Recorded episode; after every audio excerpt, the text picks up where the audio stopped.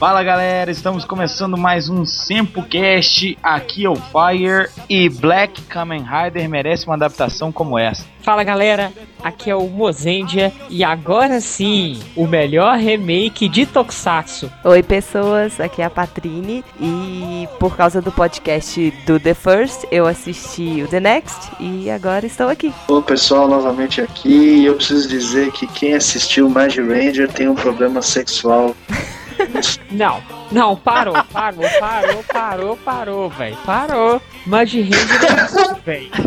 Mad Ranger é muito bom. É muito, pode ser muito bom, eu, tô assistindo. É muito bom, mas é muito gay também. Isso não, não exclui a, a coisa do, dos personagens ali serem bem afetados. Aquele vermelho não me convence.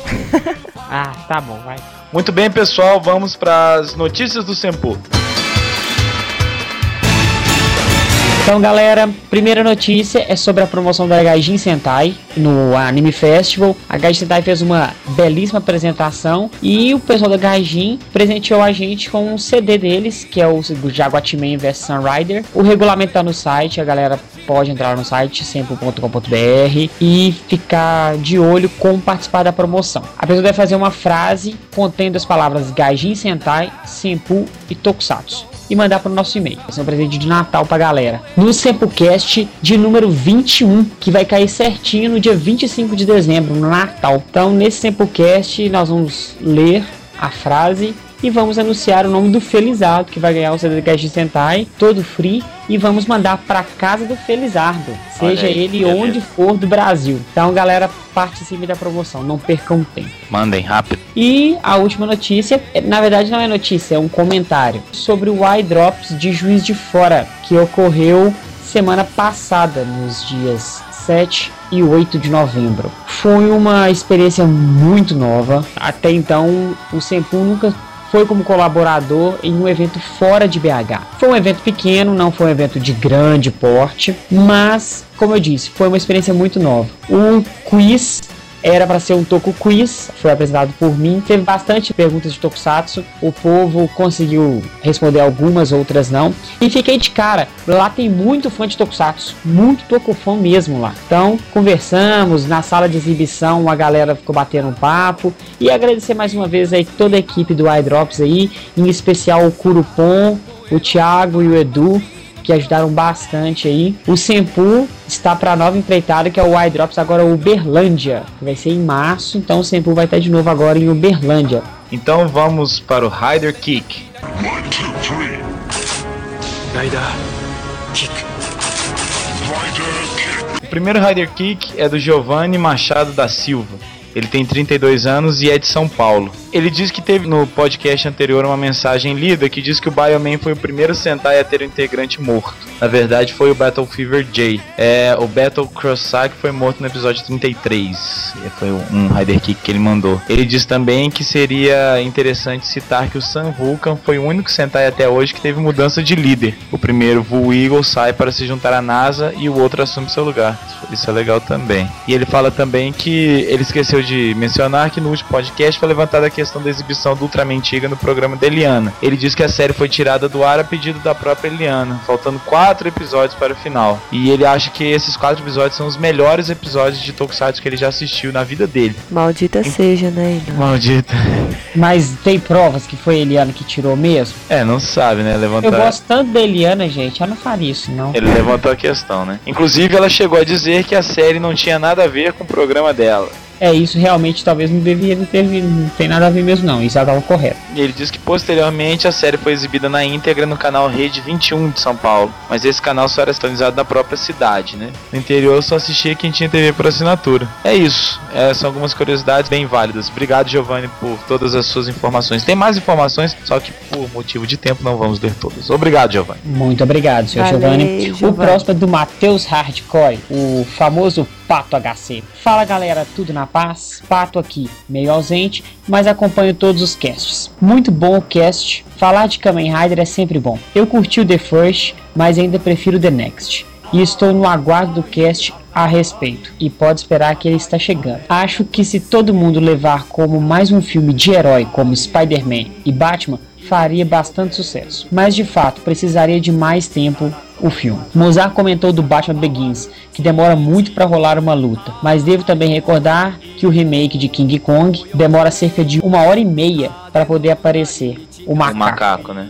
É. No mais é isso mesmo, parabéns pelo cast. É, eu citei Batman Begins não com nenhuma qualidade de que isso seja ruim. Eu citei como é bom, entendeu? O filme é longo, é extenso e é cerca de 40 minutos que demora para ter luta, são 40 minutos que você que te prende, que é contando a história do herói, que isso deveria ter. E eu infelizmente não assisti o remake de King Kong. Vou assistir para ver se essa uma hora e meia que demora para aparecer o um macaco é cansativa ou não. Muito do obrigado. King Kong eu achei bem legal, cara, o, o tempo que demorou, porque cria um suspense, é, é válido. Assiste aí depois você fala. Demorou. O próximo e-mail é do Erivas, de acordo com ele, usando um e-mail alternativo. Ele fala: Terminei de ouvir o podcast do The First e galera, essa adaptação foi o único material Kamen Rider Nigo número 1 que eu tive acesso até agora. Considero o filme um ótimo modo de introduzir aos curiosos e outras pessoas que se interessam por filmes de ação a franquia Kamen Rider. Quando vocês falaram do quiz, lembrei de uma cena muito louca de um quiz em Fortaleza. O apresentador pergunta: Qual é a série de Tokusatsu tinha como inimigo principal o Império Subterrâneo Tube? Participante: Power Rangers! Errado de longe. Concorrente: Que burro! Todo mundo sabe que a resposta é Changeman. Piorou. Foi por momentos como esse que eu comprei uma máquina digital que filma. Parece piada, mas foi verdade. No mais, está em anexo a ilustração da Patrine, ah, obrigada, e os projetos de desenvolvimento do Dyson Pool Robô, a tirinha que eu fiz durante o feriado me mande sua opinião sobre ela. Ah, eu adorei. Adorei, Erivas. Muito obrigada. Muito bom, obrigado, Erivas. Ficou legal aí. A gente vai disponibilizar pra galera. Próximo e-mail. O e-mail do Gabriel Dias, galera, tocou no fundo do coração. Ele diz assim: E aí, Sempo Rangers, como estão? Acabei de ouvir o cast sobre o The First e achei bem legal. Mas como vocês falaram, achei que faltou tempo para desenvolver a série, já que ela é percussora de várias. Tem que confessar, eu não era muito fã dos Kamen Riders. Depois de um tempo, fui assistir o Kiva, que para mim é o melhor. Por culpa de vocês agora sou fã de Kamen Rider e estou baixando todos. Bem, queria falar uma coisa para vocês, meio pessoal. Estive meio doente e ainda estou me tratando. E queria falar para vocês que o Sample Cash me tirou do hospital. Estava no meio de um surto nervoso e ia ficar hospitalizado. Me deram um tempo para pensar e comecei a escutar os casts. E isso me deu o que eu precisava. Paz, tenho transtorno bipolar e às vezes perco meu rumo. Queria avisar isso para vocês, para vocês terem noção do poder de se colocar uma coisa no ar. Isso vai de revista a vídeos. Vocês devem pensar que os casts servem apenas para informação, mas na verdade serve para aliviar várias tensões. Garanto que muitos sempus fãs escutam os casts em horas de raiva e nervosismo. Sem mais, agradeço a vocês toda a força involuntária que vocês me dão diariamente. Abraço do amigo Gabriel Allen. Cara, eu fiquei emocionado quando eu li isso aí. Eu acho que todo mundo sempre também. Putz, cara, que bom que a gente pode te ajudar de alguma forma aí. É, indiretamente, né? É, forças aí para você, que se você se recupere rápido e conta com a gente aí. E melhoras, cara, não estressa, porque a vida é bela. É isso aí, velho. Valeu, Gabriel, um beijo. Próximo. Próximo é do Lord Silver. E aí, galera do Sempo, ótimo podcast de novo. Em uma certa parte da discussão do filme, algum de vocês cita a parte em que os Riders botam a máscara mas não dizem Henshin, e ainda que eles, que eles são humanos remodelados, e que não havia necessidade de usar roupa e tal. Na minha opinião, só acho que como se trata de uma série de Kamen Rider, todo mundo já sabe que quando aparecer um monstro, obviamente ele vai se transformar. Isso é, se ele puder, claro. Só esse ponto aqui, isso se ele puder, claro. Quem assistiu Garo pode ver o episódio que o Garo luta com o Mordomo, que o Mordomo não deixa o Garo transformar. é legal mesmo. Continuando, é a mesma coisa de um filme de Batman e tudo. Eles gostaram do exemplo do Batman. Gostaram mesmo. Um outro exemplo é que todos os Riders têm um Rider Kick, mas nem todos falam Rider Kick na hora de usar. Agora eu não sei se é bom um Rider Kick, eu posso estar errado, mas aí vai. O Rider Kick vai pro Mozendia que falou que Hiroshi Miyauchi faz a participação no filme e em seguida botou uma música dele. Na verdade, o cantor se chama Hiroshi Miyauchi. Não se chama. Não se chama, e sim Takayuki Miyauchi, o cantor de RX. É só isso. Olha, tem dois cantores. Tem o, o Hiroshi Miyauchi e o Takayushi Miyauchi. Eu então, posso estar errado. Eu vou rever o filme. A gente descobre isso. Mas é, eu vou rever o filme porque os dois são completamente diferentes. Prometo rever o filme e aviso para vocês se é o Takayuki ou se é o Hiroshi. Beleza. O último e-mail é da Lady Ellen, de Lisandra, que também é Anime Gamers, vários nomes. Ela fala: Olá, galera do Sempu, aqui é a Lady Ellen do chat e eu ouço sempre que tenho tempo o Sempocast. Gosto muito, principalmente os de Riley. Eu queria mandar um mega abraço para todos do Sempu, para a galera do chat e queria que vocês mandassem um beijo para o meu marido Sebum, para o meu amigo Flash Rider 2040 e para as minhas amigas Lua, Ingrid e Nath. Adoro os programas, sempre que posso eu ouço. Até mais, Lady Ellen de Lisandra. Um beijo e obrigada. E para finalizar hoje, nós temos também a mensagem de voz do Hatak Diogo. Ele mandou uma mensagem de voz pra gente e vocês vão ouvir agora agora. Fala galera do Simpo, tudo na boa? Aqui é o Ataque Diogo do Mangaçoi do Orquest e eu tô mandando essa mensagem para parabenizá-los por duas coisas. Primeiro, que os programas de vocês têm uma ótima edição e segundo, que foi um ótimo e bem explicativo programa sobre o filme Kamen Rider The First, que conta a ou ao menos deveria englobar conta a história do primeiro e do segundo Kamen Rider, que é o Ichigo Yunigo. Bom, acho que por enquanto é só um abraço.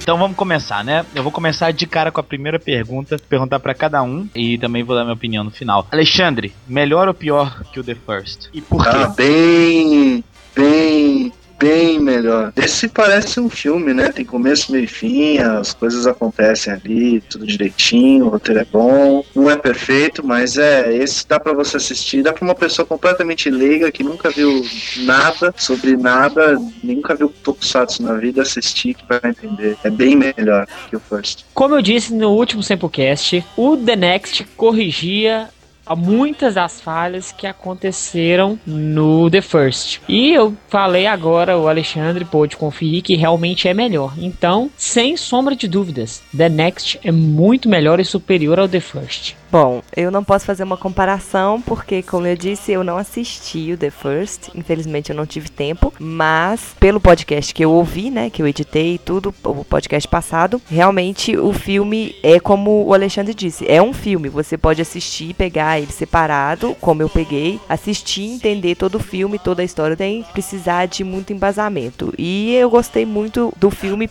pelo filme, pela história e pelas qualidades todas que ele Deixa tem como só filme. aqui, o seu preferido foi o Second Rider. Ah, eu não sei qual que é o primeiro, qual que é o segundo. É o que tem um cabelinho maior, que é, que é todo mulherengo. O Second é aquele que fica doente, que é o que fica doente, que fica exilado Isso. lá tomando vinho cheio das mulherzadas. É, eu preferi ele. Depender. Ah, mas o professor é legalzinho também.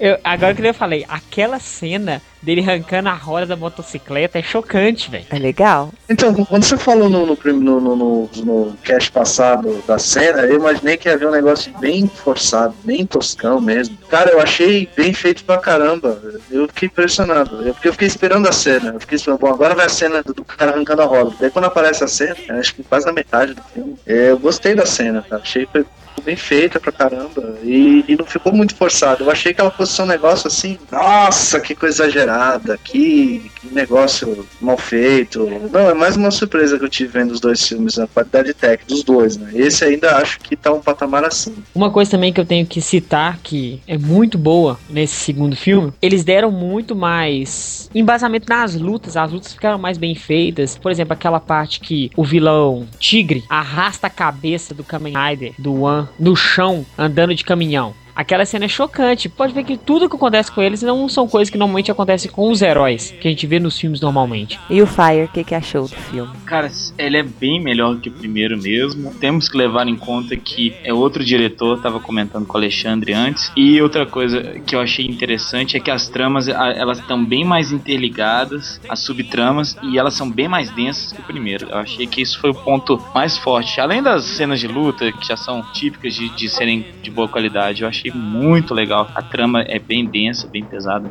Muito bom. Só citar uma coisa que você falou que o diretor é outro, no Japão eles são muito corretivos, da mesma maneira que o nosso querido Silvio Santos é. Não tá dando certo, a série tá ruim, foi o que aconteceu com Double recentemente. Manda todo mundo embora e chama uma equipe nova pra ver se Certo. dá resultado. Foi o que aconteceu com The First. Teve um impacto no Japão, nossa, o remake, mas não teve tanta bilheteria como quanto eles esperavam. Vamos fazer o segundo? Vamos, com outro diretor agora. Lógico. Aí mudaram o É, eu, diretor. eu acho que é, fica bem perceptível isso daí. Dúvida, e agora que você viu os dois filmes, dá pra você fazer uma comparação bem fácil. No primeiro filme eles tentaram dar um ar adulto, uma coisa mais séria, mas eles esbarraram no, na própria pretensão deles, de fazer uma coisa séria adulta. Nesse, eu acho que eles pegaram uma história que basicamente você começa vendo o filme achando que você tá vendo um, um chamado, um grito, alguma coisa do tipo. Aquela cena de abertura do filme, como a gente pode contar spoiler, a gente pode falar do filme inteiro, né? Pode. Então, aquela cena de abertura do Otaku no computador, trancado, ouvindo, e de repente ele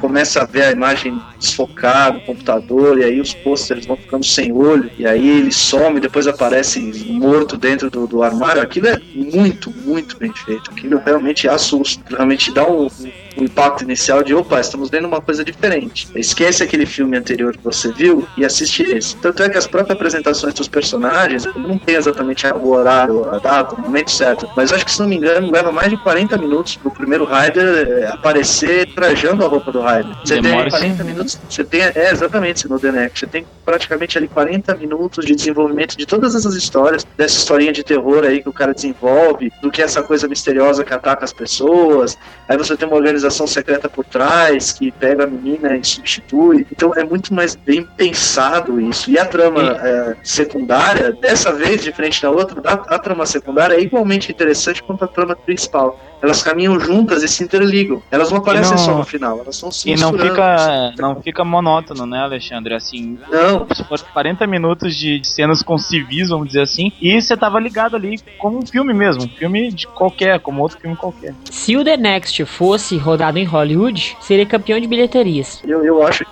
se você substituísse o Kamen Rider por, sei lá, outro. Se você tirasse a ideia do Kamen Rider, que é um herói mascarado, e colocasse no lugar um policial investigando um crime que no final você descobre que é misterioso e tem uma coisa mística, macabra por trás, ia funcionar do mesmo jeito. Isso é muito legal, porque não é um filme que depende do personagem para funcionar. É um filme que tem o personagem. Se não tivesse ele, ele funcionaria do mesmo jeito. Ele não se amarra na lenda do Kamen Rider, não se amarra na, em todos os, os 999 mil Kamen Riders que apareceram antes. Ele faz um remake, ele homenageia os personagens, a roupa do V3 é muito parecida com a roupa original, lógico, atualizada e tal, mas ele mantém os traços e tal. Os vilões são mais bem desenvolvidos, então ele pega a ideia principal eh, de fazer um remake e expande isso muito melhor do que foi feito com The First. sobre essas cenas que tem no começo das mortes e tudo mais, que eu lembrei de um- uma coisa que o Alexandre falou no último podcast do outro filme, que tipo as pessoas morrem na frente das outras e elas não fazem nada, elas não chamam ambulância, elas não chamam a polícia, elas não chamam nada.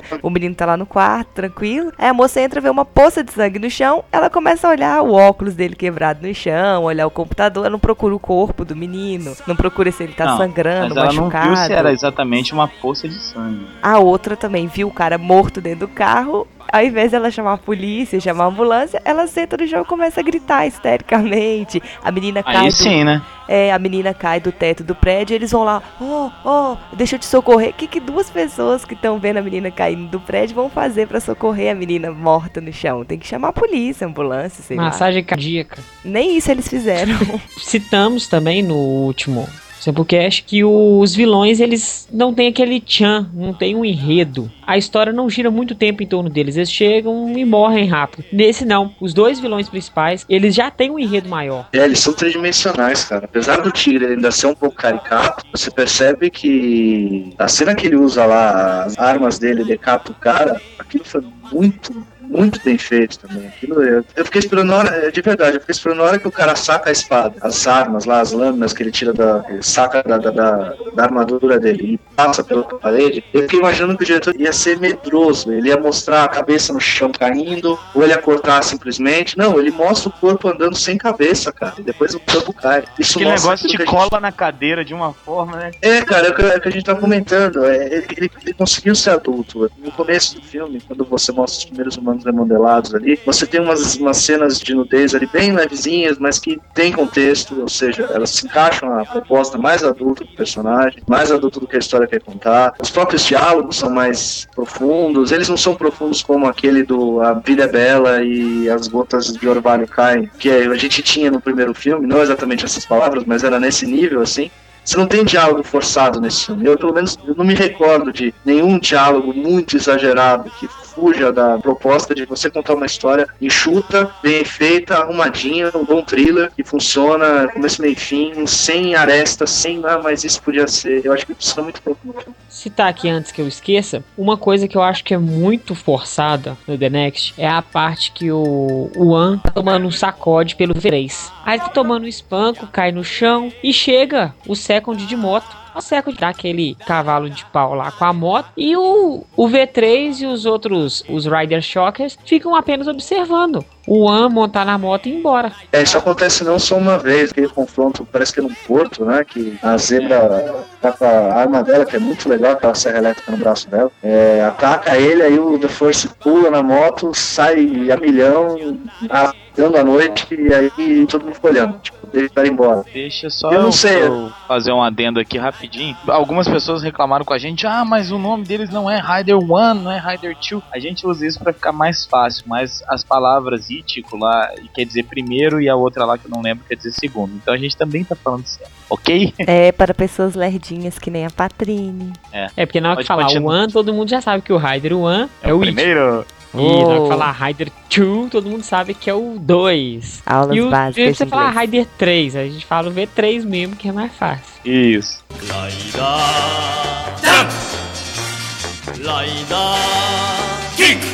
Já que falamos do V3, o que acharam daquela maravilhosa cena que ele está com a taça de vinho na mansão? Que é a primeira vez que ele se transforma. Eu gosto da cena, mas eu acho que é alguma coisa estranha, porque os dois entram, invadem a casa, inclusive o cara pede licença para invadir o Rider One. Quando eles chegam lá, vão rodando pela casa. Mas a cena em si é muito legal, cara. Porque mostra a, transformação dele, mostra também o Rider One pulando e se transformando direto, que eu achei que ficou bem feito também. Eu gosto da cena. E Alexandre, o que, que você acha? Ah, eu gostei da cena, mas é. Eu falei anteriormente que não tinha nenhum diálogo que me incomodava. O diálogo dele falando do vinho eu acho meio exagerado. Não, mas tem um vinho, não sei o que, você precisa ter um cuidado, Não sei o que, para servi-lo. Uma das poucas partes, não foi a única parte que o diálogo me incomodou, como tinha me incomodado em boa parte do The First. Eu acho que a cena depois dessa parte, quando aparecem os, os inimigos e depois aquela perseguição e a transformação, eu achei ela toda bem feita, visualmente muito bem feita. Mas a parte do diálogo até a hora da pancadaria mesmo, eu não sei. Eu acho que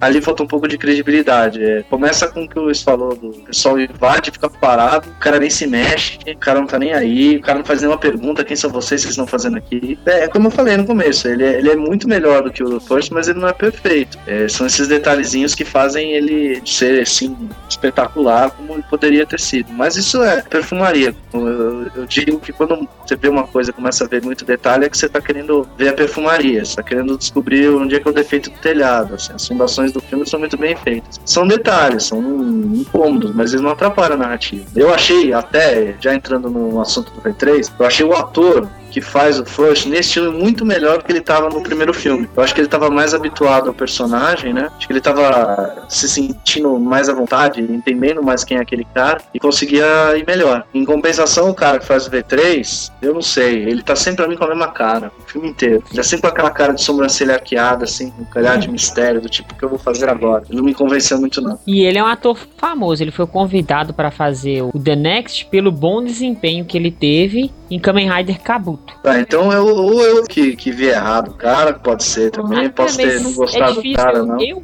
eu gosto muito de Tokusatsu, gosto muito das produções é, orientais, só que é difícil. Os atores orientais, principalmente do Japão, eles não têm carisma. E já falamos isso, falo novamente, é muito difícil achar um ator que se preze. É, eu gostei, por exemplo, da menina que faz a Chiharu. Só abrindo parênteses. Hoje em dia, os pelo menos os Kamen Riders, já não são mais motoqueiros mascarados, e sim motoboys mascarados. São garotões é. sempre bonitos. As garotas que acompanham são sempre bonitas. Então, não tem mais aquela ideia, vamos, vamos escolher um ator bom, porque os atores antigos, eles são esplêndidos na sua interpretação. Vide Ricardo Kurosaki e Samu Minami. Sim são antigos Sim, isso é, interpretam muito bem. São, acho que são os exemplos que a gente sempre dá, né? Quando vai citar, a gente sempre cai nos mesmos. A gente sempre cai nos dois que eu acho que são icônicos. Né? É, é quase um desfile de moda hoje em dia. É, mas é dentro desses rostinhos bonitos, duas considerações. Primeiro, aquela escola que o Rider One, que tá melhor nesse filme do que no primeiro, é, da aula parece malhação. Não tem uma pessoa feia naquela sala de aula. São todas japonesinhas modelinhos e todos japoneses de cabelo arrumadinho que as meninas de lá devem cair em cima. Esse é o primeiro detalhe. E mesmo com isso, a menina que faz a Chihara lá, ela, é, além de ser muito bonita, ela consegue passar a sensação realmente de uma pessoa aflita, de uma pessoa com problemas. E principalmente porque, querendo ou não, ela faz três personagens. Né? Apesar de ter o mesmo rosto, são três pessoas diferentes. Né? Ela a primeira menina que tem o rosto dela copiado, e a segunda menina que é aquela que se arrepende. Então são três personagens diferentes que ela teve que criar. E são três personagens diferentes. A Chihara original, você percebe que ela é toda menininha, ela é toda feliz, alegre, saltitante, andando na floresta, parece a Chapeuzinho Vermelho.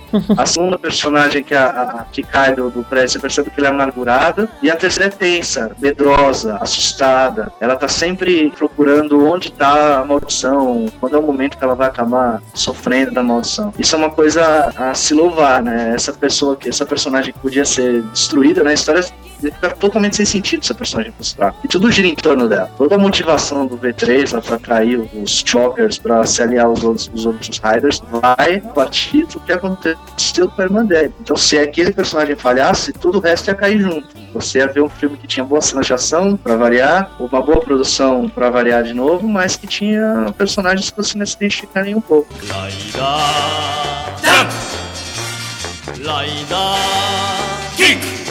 Bom, eu tive alguns problemas para entender assim direito a trama. Eu entendi o tem início, meio e fim, entendi é sequenciado e tudo, mas eu ainda fiquei com algumas confusões sobre a história da questão da menina. Eu achava, às vezes eu achava que a menina era uma pessoa, depois ela era outra. Eu entendi também que fazem cirurgias plásticas para não ser a menina, mas eu me confundi muito nesse personagem da menina. Eu concordo com o Alexandre que as duas histórias caminharam juntas o tempo todo, uma abriu espaço para outra o tempo todo. Quando tem aquela perseguição do caminhão e tudo, eles vão abrindo espaço para a menina no quarto para explicar o, o desfecho das duas histórias, mas eu ainda fiquei meio confusa no final assim por que ela queria morrer, por que que... Eu não entendi direito. É, então, é, isso é uma coisa que não achei confuso, mas eu achei mal explicado. Acho que você precisa, depois de assistir o filme, depois você precisa ficar pensando. Quando você assistir o filme, depois você ficar pensando muito na história, porque alguma coisa não funcionou direito. Uhum assim, não, não no sentido de que ah, o filme te traz reflexões, não nesse sentido, mas no sentido que, poxa, mas eu não entendi. Quando você fica, poxa, mas eu não entendi, é, a não ser que você tenha um, um sério problema mental, não consiga perceber as coisas, que não é o caso de ninguém aqui,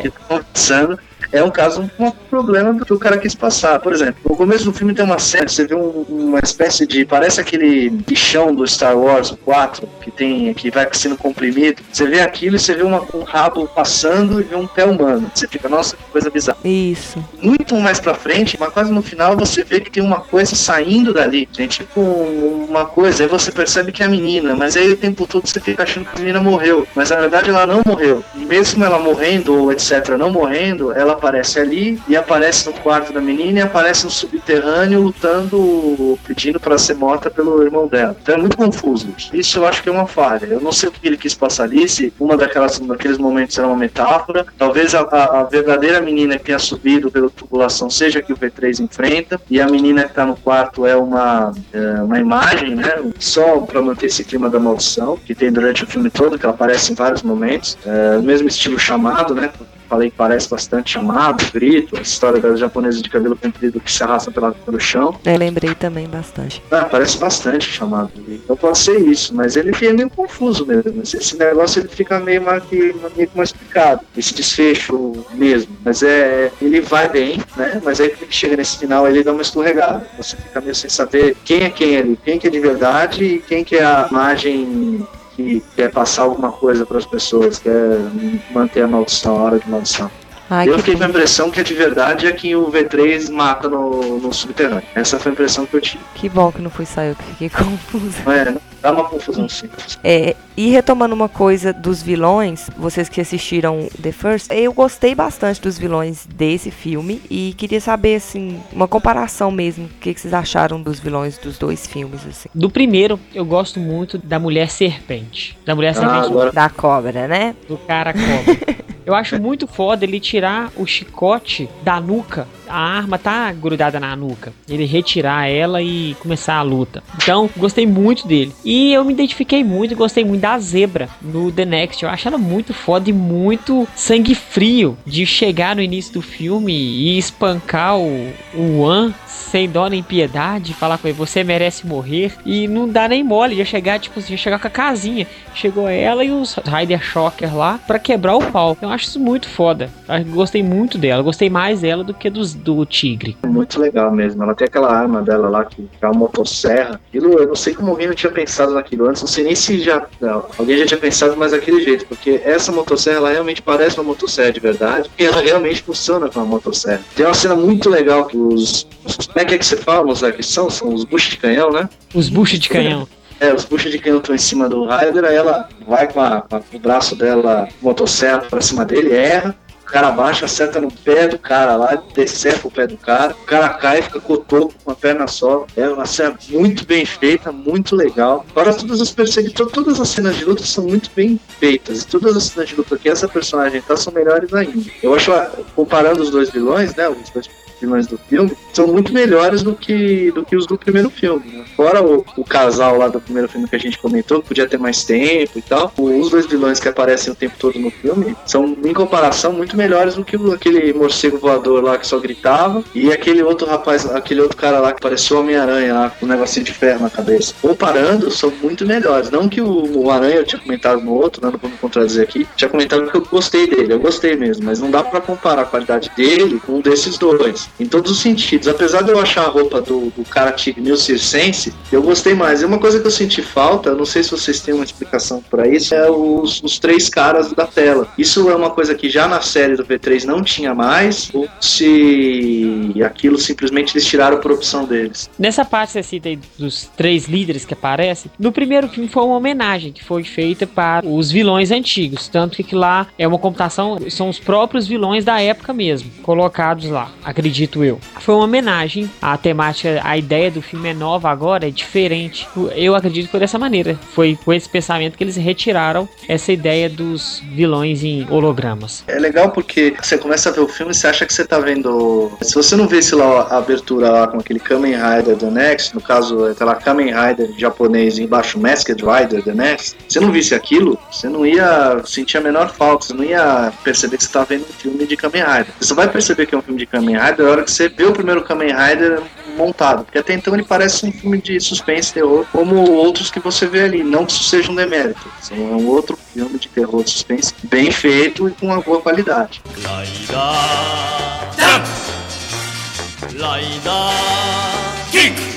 O Alexandre, você falou das cenas de ação aí, na hora que tava falando dos vilões, e tem gente que reclama das motos, né, do Kamen Rider, porque tem, tem fãs de Tokusatsu, como diz o Mamutão, que são xiitas e tudo mais, que reclamam das motos e tudo. Vocês acham que realmente as motos são necessárias por ser assim um símbolo, né, de alguma forma dos Kamen Riders? Olha, eu acho hiper necessário, porque Kamen Rider é motoqueiro mascarado. É. Se fosse assim, tirava o nome. Eu acho que a moto é essencial, tá certo que tem séries que as motos são ignóbias, são simplesmente para locomoção. The Cage, por exemplo, a moto dele é só para andar mesmo. Mas a moto tá lá, né? Mas tá lá. A do Double, a moto tem mil e uma utilidades, quase um bombril. Só que eles tentaram, eu vou falar, eu sei que tô fugindo do assunto, mas só para lembrar, fugiram novamente do contexto dos Kamen Riders. Fizeram um erro em RX, viram que não deram retorno e retiraram o erro depois. Aí agora voltaram com o erro. Aposto com você que o Rider de 2010 não terá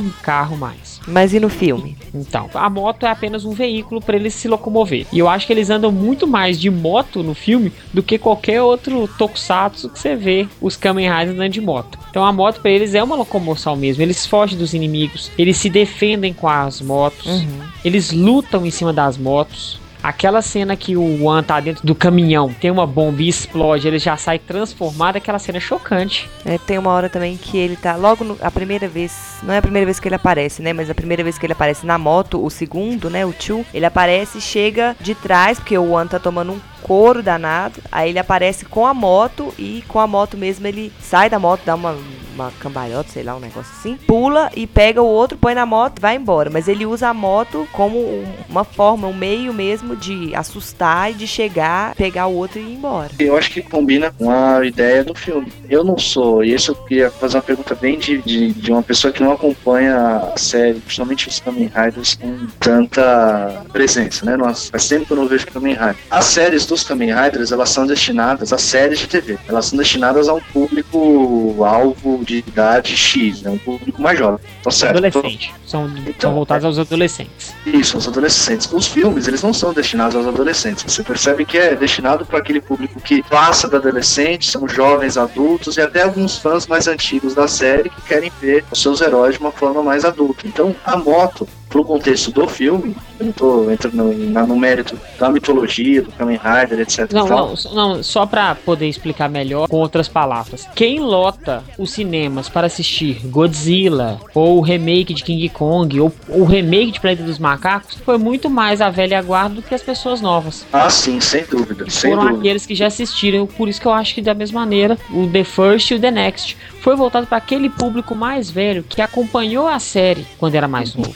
É, eu acho isso muito legal, porque você tem que manter o seu público ali, né? E pra ideia deles de fazer uma coisa mais adulta, voltada para esse público mais velho, eu acho que as motos cumprem a função deles. É, é, por exemplo, eu tenho um exemplo besta. É uma coisa que eu sempre senti falta em qualquer tokusatsu que eu vi. Tem uma ou duas cenas em que você vê o Kamen Rider 2 de capacete e ele tem um cabelo comprido. Então você vê o capacete e você vê embaixo do capacete o cabelo comprido dele. Ou seja, você percebe que é um cara que tá usando um capacete e ele tem um cabelo comprido. Ou seja, não é aquela coisa que você vê, o cara é magrelo e o cara bota armadura ele fica forte. Ou o cara é forte, o cara bota armadura e fica normal. Ou você percebe que é o dublê que tá fazendo. Nesse caso aí, eles primaram todos os detalhes pelo realismo. Eles quiseram fazer uma coisa e isso fica nítido para até leigos, pessoas que nunca viram, que quiseram fazer uma coisa voltada ao realismo, apesar de ter uma temática fantástica, etc e tal. Mas é real, é uma coisa que busca o realismo. E as motos, elas entram nesse pacote de realismo. Então são motos normais,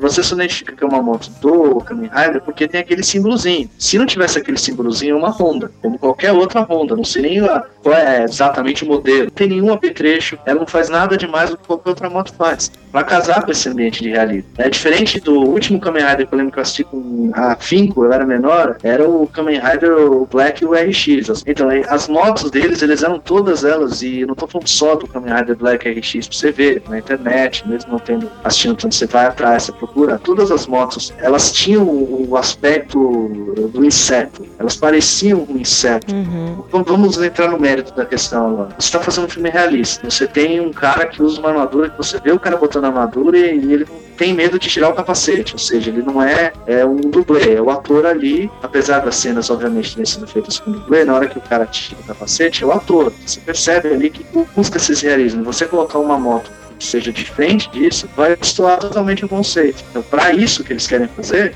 é perfeito. Sem entrar no mérito do que é certo pra série ou não. Porque, como o Mozart disse, é pra públicos diferentes. Você não vai imaginar que o público assistiu o Tá Decade assistindo o, Decade. e o Double vai assistir o, o Kamen Rider The Next com a mesma cabeça, achando que vai ver as mesmas coisas. deixar bem explicado aqui que pra nós aqui do Ocidente, nós vamos assistir os dois com a mesma empolgação. No Japão não. Então só deixar Será, isso. será que o pessoal vê mesmo com a mesma empolgação? Eu não sei, Ah, isso é uma coisa que eu, que Eu, eu, peço. eu queria saber, eu acho que não tenho a mínima ideia, mas eu acredito que talvez não. Só uma, uma curiosidade que hoje em dia a Honda, Suzuki, Yamaha, a empresa que aquele ano faz o contrato com a torre de fazer as motos, vocês sabiam que as motos que lançam nos Riders, por exemplo, esse ano é do Double. A moto do Double, o ano que vem vai ser lançada no Japão. Ó, Então eles fazem um pré-lançamento da moto no Rider. Na estratégia de marketing, né? Vamos vender Claro, uma carenagem, com os efeitos, tarana. Mas se você for observar bem, tiver um olho clínico e prestar atenção, você vê que a moto que tá rodando na rua parece com a moto do Kamen Rider. Aquela Hornet da Honda nova. Ela se parece demais com a moto do Kabuto.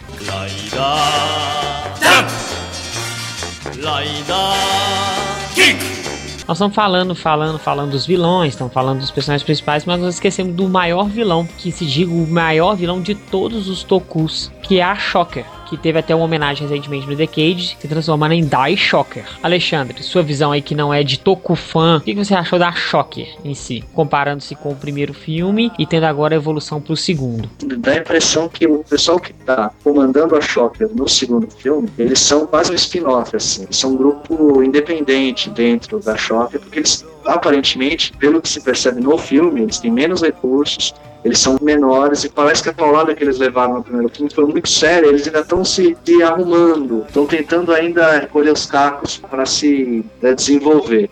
Mas, ao mesmo tempo, no mesmo filme, se percebe-se que é uma organização que não atua apenas no Japão, porque tem um determinado momento, o personagem do Over 3, ele fala que vão vir do exterior da Shocker uns nanorobôs de fora para serem jogados no Japão. Ou seja, dá a impressão que é uma organização multinacional, que é nos moldes de todas as grandes organizações uh, de filmes e que a gente tem aí. Pode parecer a organização Spectre dos filmes mais antigos do 007, você pode pegar o exemplo, sei lá, do Império no Star Wars, tem, são todas essas grandes organizações, grandes seitas e enfim, elas seguem a mesma, a mesma linha. Você nunca vê o líder, né? Você, o líder ele é sempre mostrado no final. Por exemplo, falei do Star Wars, do Império, você só vai descobrir que tem um imperador que é muito mais fudidão que o, que o Darth Vader no final, na metade do segundo filme.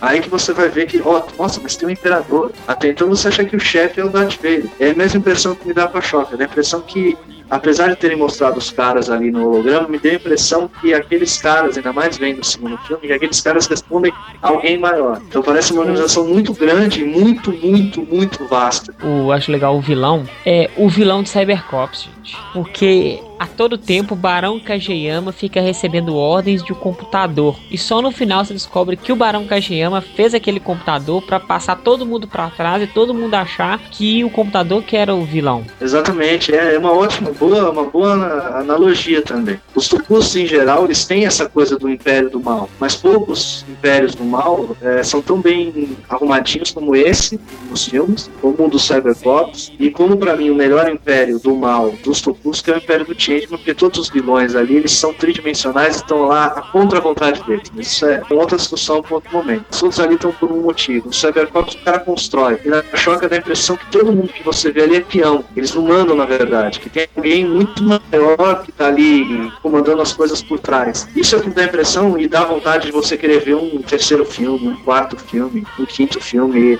mostrando todos esses outros raivas. Eu acho que seria uma ideia muito legal. Se mantiver essa, essa linha adulta, que é destinada para o público mais velho, se você mantiver essa linha adulta, dá para você pensar num remake longa-metragem de várias séries. Ou, pelo menos, novas aventuras de, desses personagens. Eu acho que seria uma ideia muito legal. Sobre a Shocker, era uma viagem minha que eu queria compartilhar. No começo, quando eles começam a falar sobre essa questão de remodelar as pessoas e que aparece o segundo Ryder que ele já tá doente e tudo, e que ele fala sobre questão de morrer, eu associei muito com o Blade Runner. Eu não sei se tem nada a ver, talvez não tenha nada a ver, porque no Blade Runner é mais ou menos isso também. Claro que são são assim, digamos, seriam robôs com a forma humana, né? Não seria uma remodelagem genética, eu acho que não. Mas eu associei isso, uma coisa que não é humana, mas que tem a aparência de humano. E outro filme que eu associei foi na hora que mostra a empresa do irmão da Shiharu. Mostra o irmão dela, ele é dono da empresa, e eles jogam gás dentro da empresa com o vírus. Eu lembrei da cena do Resident Evil, eu não sei qual deles que entra, o joga o gás e o pessoal tudo vira zumbi. Nesse caso, ele morre, mesmo. né? É no primeiro? Uhum.